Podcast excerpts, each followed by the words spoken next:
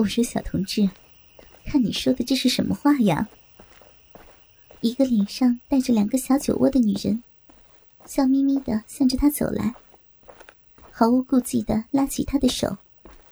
小同志，别不好意思嘛，来，君爱民，民用君嘛，来嘛，小同志，喝一杯消消暑吧。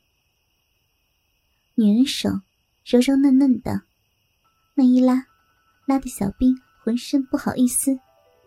忽觉得身子发软，只是从他身上传来的那股子怪味儿，也呛得他不由得鼻子一皱。他本想把手抽回来，谁知道连续几下，他的手仍然在那女人的手中。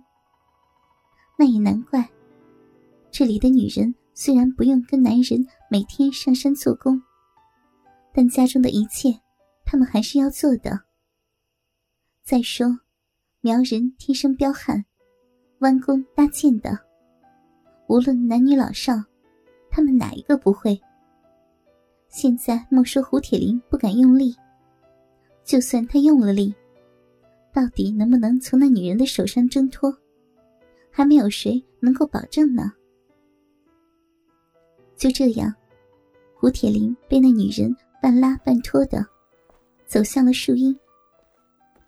树荫下有个茅棚，茅棚中早已经摆上了茶水。茶是凉的，入口时味道有点苦，又掺杂着甜。不过，喝入肚子，真的很舒服。胡铁林在喝茶，他不敢看那几个苗族妇人，但那些妇人却根本不介意。有人忙着帮他打着扇。有人帮他抹着脸上的汗水，胸前那圆鼓鼓的地方，不断的在他的跟前摇着晃着。就算是对女性的结构完全不认识的人，也知道，他们根本就没有戴胸罩，他一直在躲，目光在躲，身体也在躲。只是，无论他如何闪避，他们的胸膛。总在他的面前弹动。一碗茶下了肚，那些妇人继续又是奉上第二碗，客客气气的，让你不喝也不行。胡铁林一连喝了三大碗，他们才肯干休。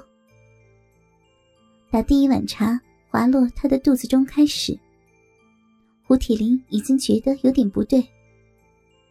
那些妇人的身上那股子怪味儿，不知什么时候起，已经开始变化。他不再令小兵觉得难受，悠悠的，呼似蓝，忽像麝，突然变成了如此的香。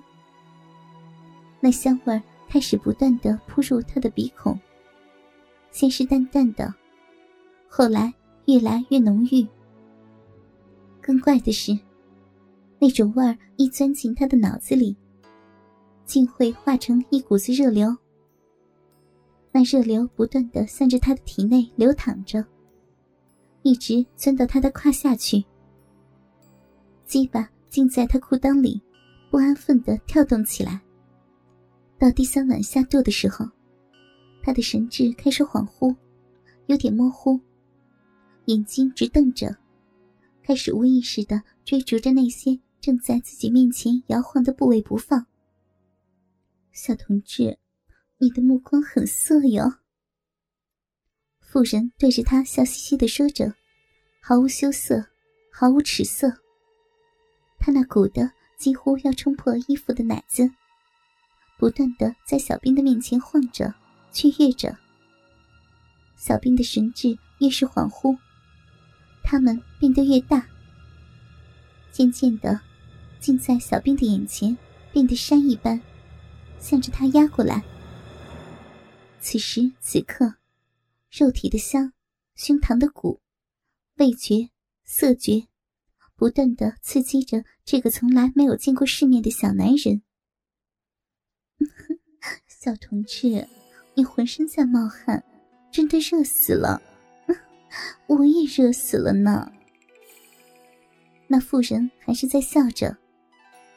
她一边为小兵摇着扇，一边在小兵的面前毫无顾忌的解开了衣领的纽扣，半掩半露的把她的粉颈向着小兵。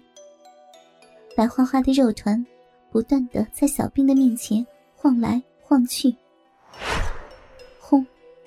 不知怎的，小兵的心里简直如火在烧。他不断的摇动着身体，鸡巴更加不安的在不断的跳动着。渐渐的，那鸡巴竟直挺挺的向上挺了起来，把他那条军裤撑起了一座小山。我是怎么了？在迷糊中，小兵不断的用力摇着自己的头。我要清醒，我不能犯错。再说。我还有任务要完成，我还有目标要实现呢。我还有任务要完成，我要迅速的完成任务。他在拼命的提醒着自己。军人的意识在不断的提醒着他。渐渐的，他有点清醒了。他推开了面前的女人。我，我要走，我要走，我还有任务要完成。一边说。一边摇晃着站了起来。小同志，你不歇一歇吗？